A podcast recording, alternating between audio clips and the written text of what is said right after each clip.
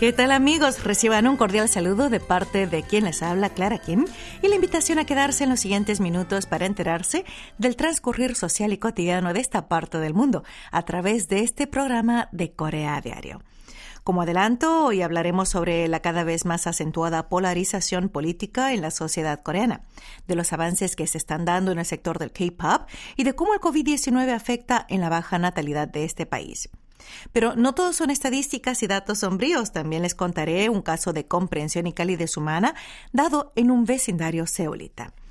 Estos son los temas que vamos a tratar hoy en este encuentro, así que vamos a empezar de una vez. Lo hacemos con un poco de música. Para ustedes, Hola Hola, éxito, interpretado por Cart.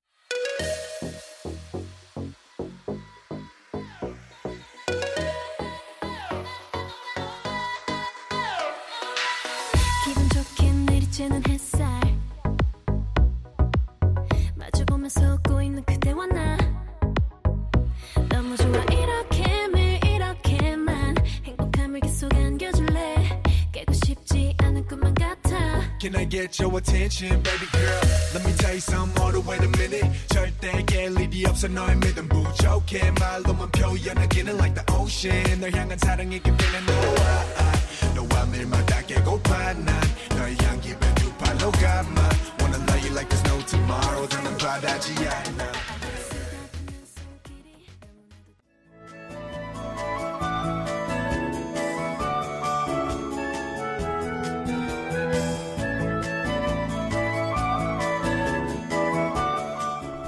2023 ha empezado con pronósticos negativos en lo que a tasa de natalidad se refiere. Entre los muchos factores existentes que causan la cada vez más pronunciada baja tasa de natalidad figura el COVID-19 que sigue vigente estos días. Ya a fines de 2020, el Banco de Corea señaló en un informe titulado Estudio de los cambios en la estructura demográfica en la era post-COVID-19 que teniendo en cuenta la disminución de matrimonios y el aplazamiento de embarazos debido al COVID-19, el descenso de la natalidad continuaría agudizándose al menos dos años más hasta 2022. Y ya en 2023 comprobamos que esas expectativas se han convertido en realidad. Según la tendencia poblacional anunciada por la Oficina Nacional de Estadísticas el pasado 28 de diciembre, el número de nacimientos en octubre de 2022 fue de 20.658 bebés, lo que representa 91 nacimientos menos respecto al año anterior. Esta tasa es la más baja desde 1981, cuando comenzaron a recabar estadísticas mensuales. Desde diciembre de 2015, durante 83 meses consecutivos, se ha venido registrando un descenso paulatino. La postergación del matrimonio por el COVID-19 a su vez también provocó retrasos en posibles embarazos. Además del impacto económico, psicológico y social que ha afectado a la baja tasa de natalidad existente, se suma el impacto físico y sanitario ante las preocupaciones por posibles contagios. El número de casos de COVID-19 solo en los centros de atención postparto aumentó de 30 en 2020 a 124 en 2021 y a 693 solo durante la primera mitad del año pasado. Según datos presentados por el Instituto de Salud y Asuntos Sociales de Corea, el año pasado hubo una disminución significativa en el número de recién nacidos tras el rápido aumento del número de casos confirmados de COVID-19. Esto significa que muchas parejas evitaron tener hijos durante la pandemia. En concreto, el número anual de recién nacidos en 2021 respecto a 2020 disminuyó un 4,3% en un año. En una encuesta realizada por el Instituto de Investigación entre 3.486 mujeres casadas de 25 a 39 años de edad en todo el país, algo más del 31% respondió que el COVID-19 les hizo replantearse o desistir de tener hijos, y casi un 16% dijo haber adoptado métodos anticonceptivos por miedo a la pandemia.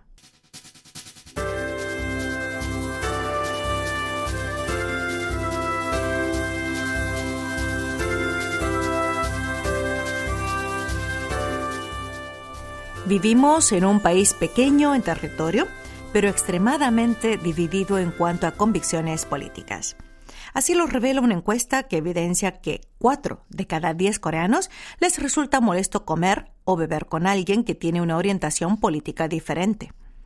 El 43% de los encuestados dijo sentirse incómodo con su pareja o con sus hijos si estos tienen diferentes inclinaciones políticas. Estos son los resultados de una encuesta especial de Año Nuevo realizada el 26 y el 27 de diciembre por un periódico surcoreano entre 1.022 personas. La polarización política que salió a la luz durante las elecciones se ha convertido en un riesgo nacional y afecta directamente nuestra vida cotidiana. Con respecto a las medidas del gobierno ante la pandemia de COVID-19, nueve de cada diez de aquellos que revelaron ser partidarios del oficialista Poder del Pueblo dijeron que el oficialismo está realizando un buen trabajo. Por el contrario, solo tres de cada diez seguidores de Tominju, la oposición, dieron su visto bueno al gobierno. Estos resultados son exactamente lo contrario de los obtenidos durante la encuesta hecha durante la administración anterior de Moon Jae-in. En aquel entonces, tan solo el 24% de los adeptos al poder del pueblo y el 84% de los afiliados al partido Tominju estuvieron conformes con las políticas gubernamentales contra COVID-19. Esto significa que, dependiendo de a qué partido uno apoye, cambiará totalmente la evaluación de las políticas adoptadas, aunque no tengan nada que ver con la gestión nacional. Al respecto, algunos señalan que ciertos políticos están instigando a la polarización política en aras de sus intereses partidistas. Algo más del 67% dijo que el conflicto político en nuestra sociedad inquieta o está poniendo en peligro a la comunidad. Esto supone un problema, pues las personas de bandos opuestos son vistas como enemigos en lugar de competidores o rivales en el buen sentido de la palabra. A los que son partidarios de otras fracciones políticas se les mira con desagrado, desconfianza e incluso odio por el simple hecho de que tienen diferentes convicciones políticas. La polarización, término tradicionalmente usado en el ámbito económico, ha pasado a usarse también en el político y amenaza igualmente a nuestra sociedad. Así podemos afirmar que los conflictos de índole ideológica y política son más graves que los conflictos regionales, de género, generacionales o los conflictos entre ricos y pobres.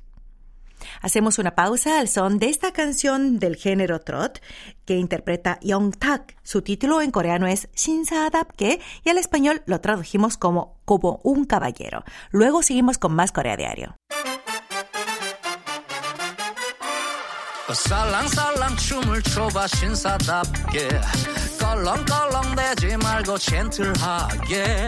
입가엔 언제나 점잖은 미소. 어디서나 I got my attitude. 남녀노소 모두에게 매너 있게. 잘났거나 못났거나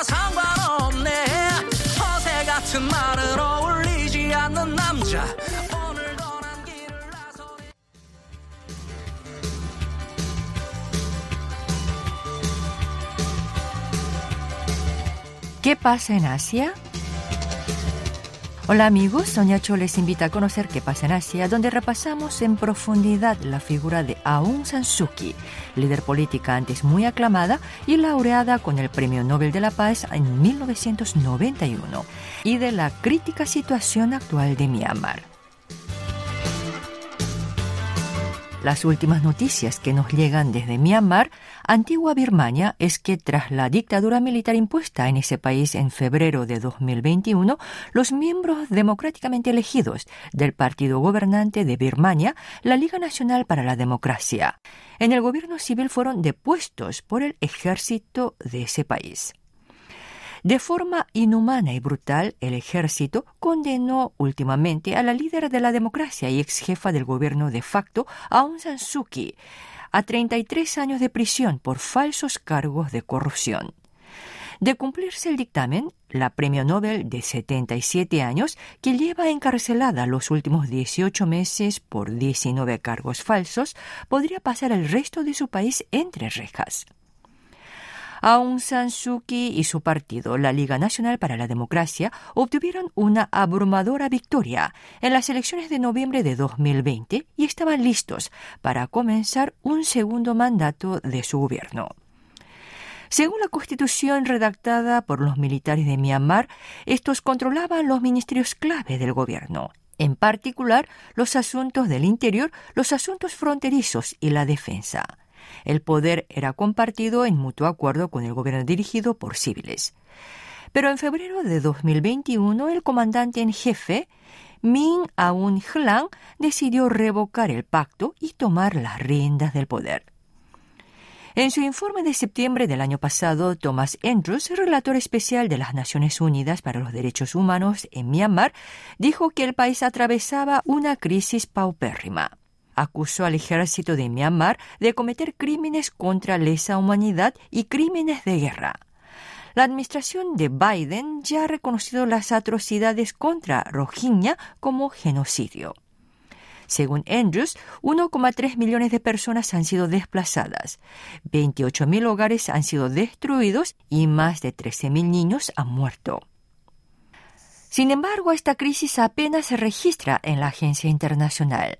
El 21 de enero de 2022, el Consejo de Seguridad de las Naciones Unidas aprobó una resolución sobre Myanmar, la primera en 74 años, pese a que casi han pasado dos años desde el golpe y décadas de atrocidades cometidas por los militares.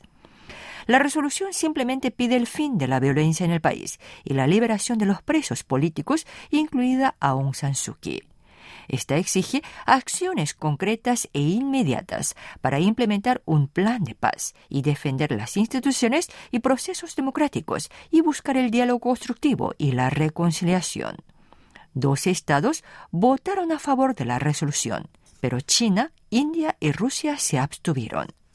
El Congreso de Estados Unidos aprobó una legislación importante, imponiendo nuevas sanciones al régimen militar de Myanmar y designando 50 millones anuales durante cinco años para apoyar el movimiento democrático de Myanmar, así como 220 millones de ayuda humanitaria para este año. Según opiniones internacionales, existen tres pasos prácticos e inmediatos a seguir. Primero, sancionar el suministro de combustible de aviación a Myanmar. Segundo, sancionar a los dos regímenes que mantienen viva la junta ilegal de ese país, que son Rusia y China, que administran armas, finanzas y cobertura diplomática al ejército. Y tercero, ofrecer ayuda humanitaria a los desplazados internos y refugiados de Myanmar en las fronteras con países vecinos. Pues bien, acaban de escuchar qué pasa en Asia sobre la situación actual de Myanmar. Muchas gracias por sintonizarnos y seguimos con Corea Diario.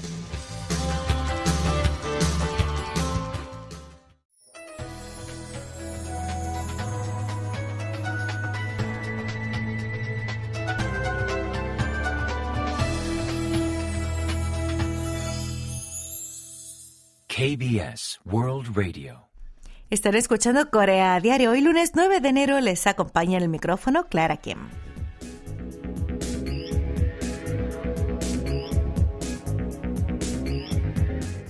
En medio de las noticias negativas y sombrías que suelen llenar los telediarios, destaca una que muestra que todavía el mundo es un sitio cálido donde merece la pena vivir. Recientemente se supo de la historia de una madre que dejó una nota pidiendo disculpas a los vecinos de su edificio que sufrían por el llanto de su bebé recién nacido. Y esa nota fue la pequeña chispa que encendió la llama del calor humano y el apoyo de la gente a su alrededor. Para no dar nombres, aludiremos a la protagonista de esta historia como la señora A, la señora A dio a luz recientemente y a los pocos días de convivencia con el recién nacido, pues el niño tiene menos de un mes de vida, la señora A experimentó un gran desasosiego ante el incontrolable llanto del pequeño que lloraba día y noche. Además de ignorar lo que incomodaba al pequeño, le pesaba el hecho de molestar a sus vecinos, en particular a altas horas de la noche y a tempranas horas de la madrugada es que la señora A vive en un departamento antiguo y sin buena insonorización, y por ende es fácil escuchar los ruidos que se generan desde la puerta contigua. A esta pobre madre le preocupaba que sus vecinos no pudieran dormir por la noche ante el llanto intermitente de su bebé, así que decidió dejar una carta y un obsequio a sus vecinos. En su nota, la señora A dijo que lamentaba mucho que su bebé llorara tanto día y noche y que haría todo lo posible por mejorar rápidamente la situación. Pero la respuesta que recibió la conmovió sobremanera. Los vecinos le enviaron regalos para el bebé y notas de felicitación, alentando a la joven madre, deseándoles lo mejor para su hijo y diciendo que incluso el llanto de un bebé es una bendición en estos días. Hasta hubo vecinos que se comprometieron a tener más cuidado ellos mismos para no molestar al bebé en sus horas de sueño. Como podemos ver, la historia tiene final feliz, pues gracias a esta situación, la señora A se volvió más próxima a sus vecinos, generando una ola de comprensión y calidez humana.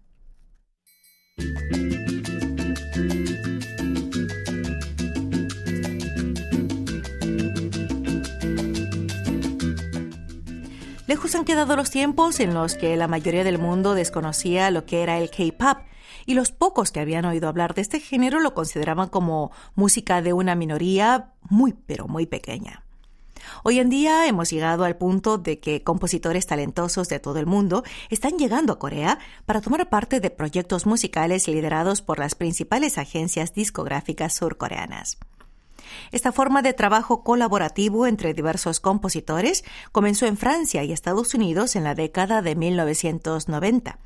Y en Corea, SM Entertainment fue la primera en adoptar este sistema en 2009. Pero si algo ha cambiado es que si al principio los representantes de esta agencia surcoreana iban al extranjero para solicitar colaboración, ahora muchos compositores internacionales adoptan el estilo de esta agencia discográfica y piden colaborar. Por lo general, tres o cuatro equipos de compositores visitan SM Entertainment durante cuatro días, dos veces al mes, y crean entre 10 a 15 canciones. De esta manera, el K-pop está en el centro del mercado actual de la música mundial y es un género que todos los compositores quieren crear. Si hasta hace 10 años a la gente el K-pop le parecía algo raro y lo desconocía por completo, actualmente es un género de moda y uno de los estilos más demandados del mundo. Incluso se ha llegado al punto en el que los músicos occidentales lograron encabezar las listas del Billboard gracias a la colaboración con estrellas del K-pop. ¿Por qué el K-pop será tan popular? Pues los expertos citan su ritmo inusual. El coreano tiene más sílabas que el inglés, lo cual otorga una personalidad única. Además, los grupos de K-pop tienen muchos miembros, por lo que cada canción tiene su propia escena y ofrece diversos tonos y variaciones. Bobby Lewis, un compositor británico, dice que le encanta vestirse al estilo de K-pop.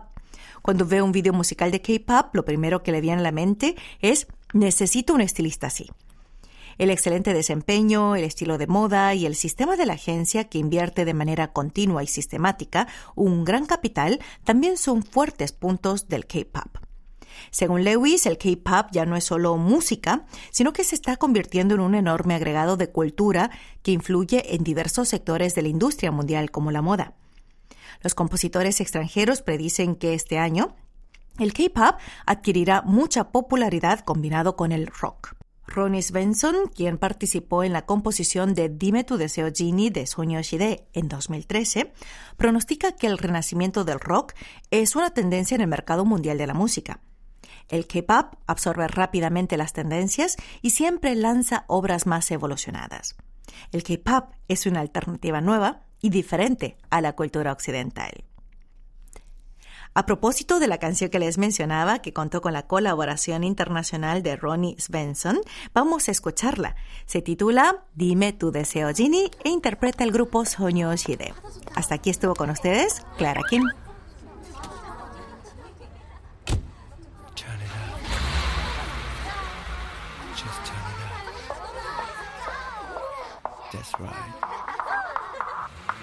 소원을 말해봐.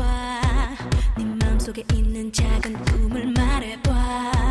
네 머리에 있는 이상형을 그려봐. 그리고 나를 봐 난 너의 진이야 꿈이야 진이야